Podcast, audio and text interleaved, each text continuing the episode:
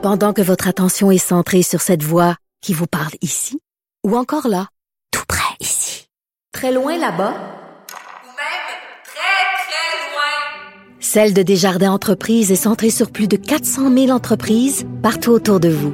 Depuis plus de 120 ans, nos équipes dédiées accompagnent les entrepreneurs d'ici à chaque étape pour qu'ils puissent rester centrés sur ce qui compte, la croissance de leur entreprise.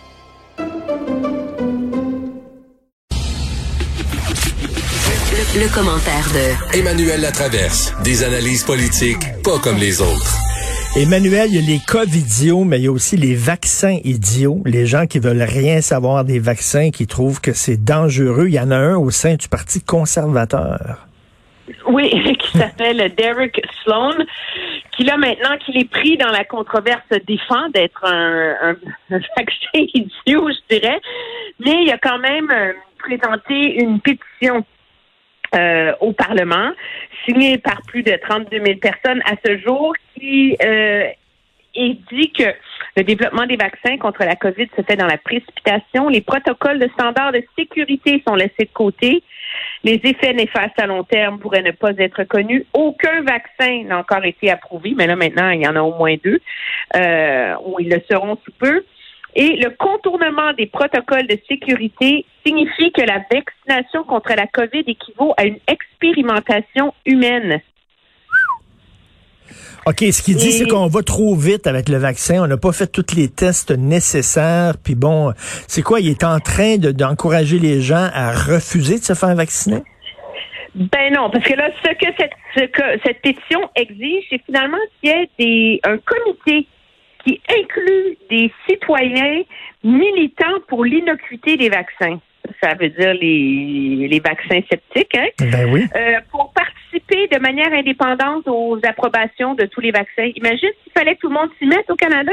Ben voyons. Mais ce qui est intéressant, c'est que c'est, le bout de la politique qui joue à la limite du devoir du député d'être la voix des, de ses commettants et du, et de la, du jeu que jouent certains députés à promulguer des fausses nouvelles ou des théories euh, complotistes ou conspirationnistes. Parce que maintenant que la que parce que cette, cette pétition est quand même en ligne depuis un long temps là euh, à Ottawa, mais maintenant euh, que la controverse a pris euh, ampleur, le député dit que lui, il est pas anti, c'est pas tant qu'il est anti-vaccin, c'est que c'est sa responsabilité d'être la voix des gens, vois-tu?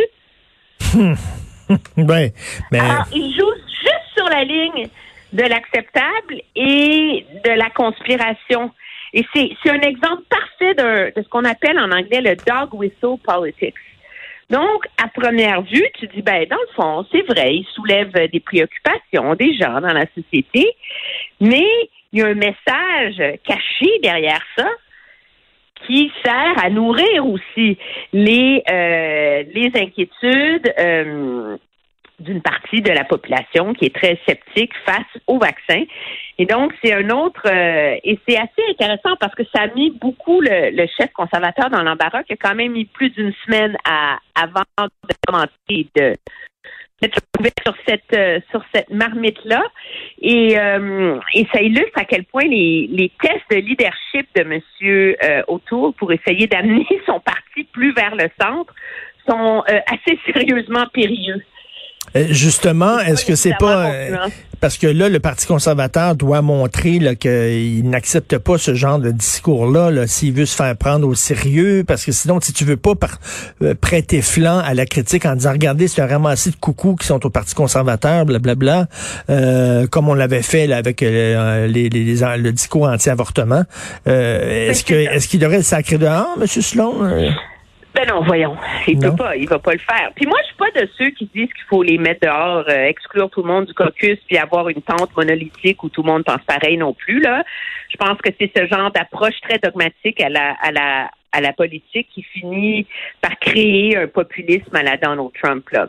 Mais euh, ça a pris beaucoup de temps à M. O'Toole pour se dissocier euh, vertement et publiquement, donner son appui au vaccin à Santé Canada. Mais il y a aussi il n'a pas pu s'empêcher d'essayer d'épargner la chèvre et le chou dans l'ensemble de ses commentaires. Là. Puis il faut le dire, M. Autour a commencé par dire que son parti croit au vaccin, qu'il va appuyer les démarches pour convaincre les Canadiens, que le travail de Santé Canada, c'est sérieux. Là. Donc ça, c'est important. Mais il reproche que le manque de transparence du gouvernement Trudeau sur la question des vaccins contribue aux hmm. inquiétudes dans la population. Hmm. Donc, il y a comme un, petit côté pour essayer de justifier que ce genre de démarche-là ait lieu, plutôt que euh, que de pas carrément dire qu'elles sont dangereuses. C'est toujours essayer de pas blesser les gens qui pourraient souscrire à ce genre d'argument-là.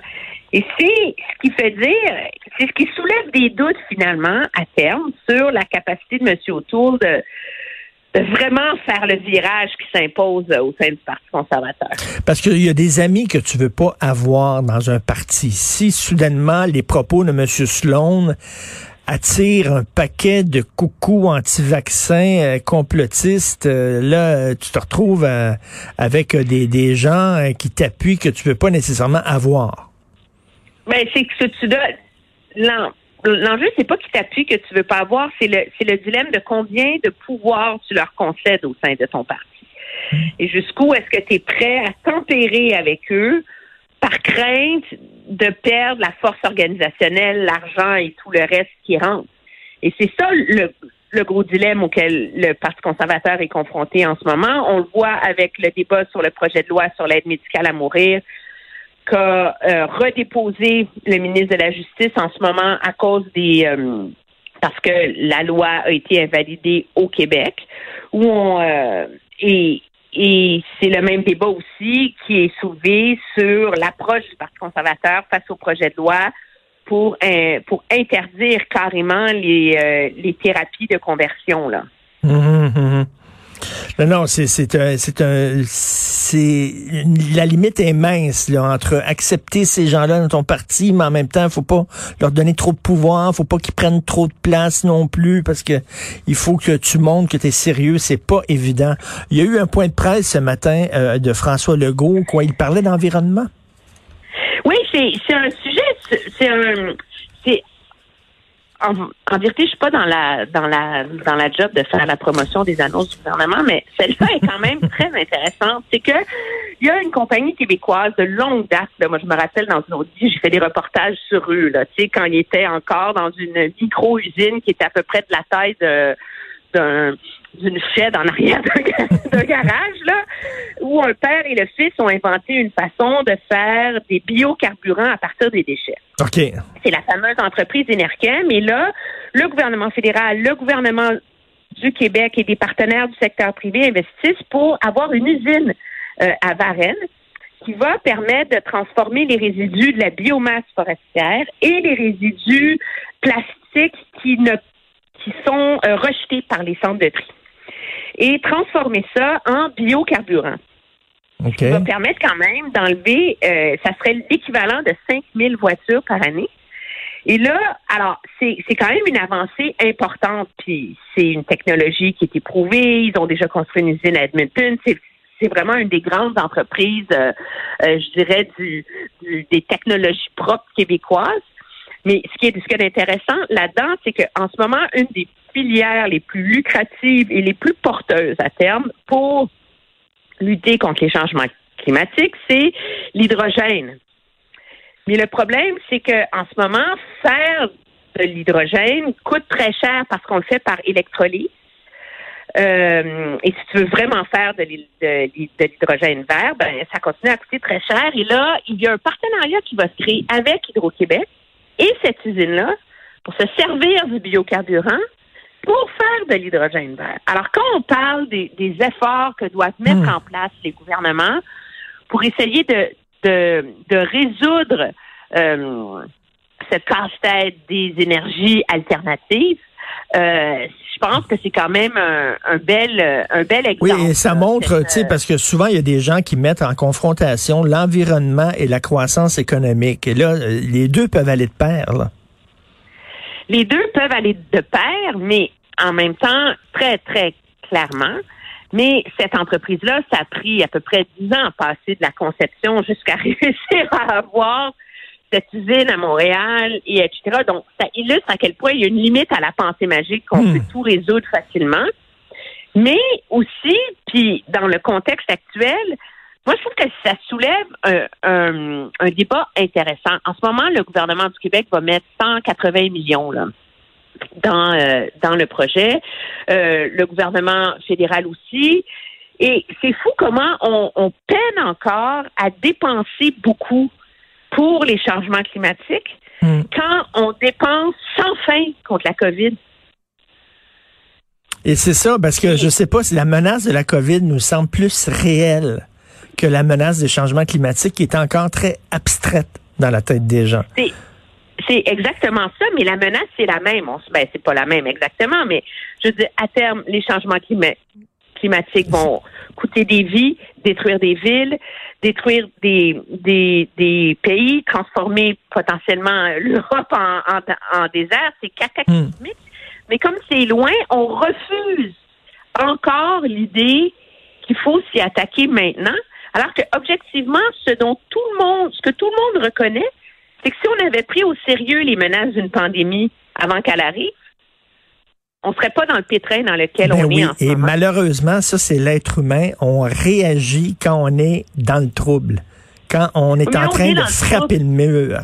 Et il y a beaucoup d'écolos qui vont dire ça, là, quand la pandémie va être terminée, ils vont dire, regardez, là, le monde entier s'est pris en main pour lutter contre ça. Pourquoi on ne fait pas la même chose avec les changements climatiques? Mais ils la question se pose. Ben oui. Parce que regarde, là, je veux dire, la planète va avoir développé là, euh, un, deux, trois, quatre, cinq vaccins euh, en dedans d'un an. On va avoir développé des protocoles extraordinaires pour partager la science, pour je veux dire, la pandémie illustre tout ce dont la planète est capable Hmm. quand elle se mobilise, quand on travaille ensemble, et malgré les écueils des, des pays qui achètent des vaccins pour eux au lieu de s'occuper du tiers-monde, qui achètent des masques pour eux, pour pas que les autres en aient, je veux dire, il y a- y, y plein de défauts. Il y a une étude sur la nature humaine et le nationalisme dans la, la COVID. C'est pas euh, l'utopie d'un monde parfait où tout le monde s'aime, mais ça illustre quand même ce qu'on est capable d'accomplir.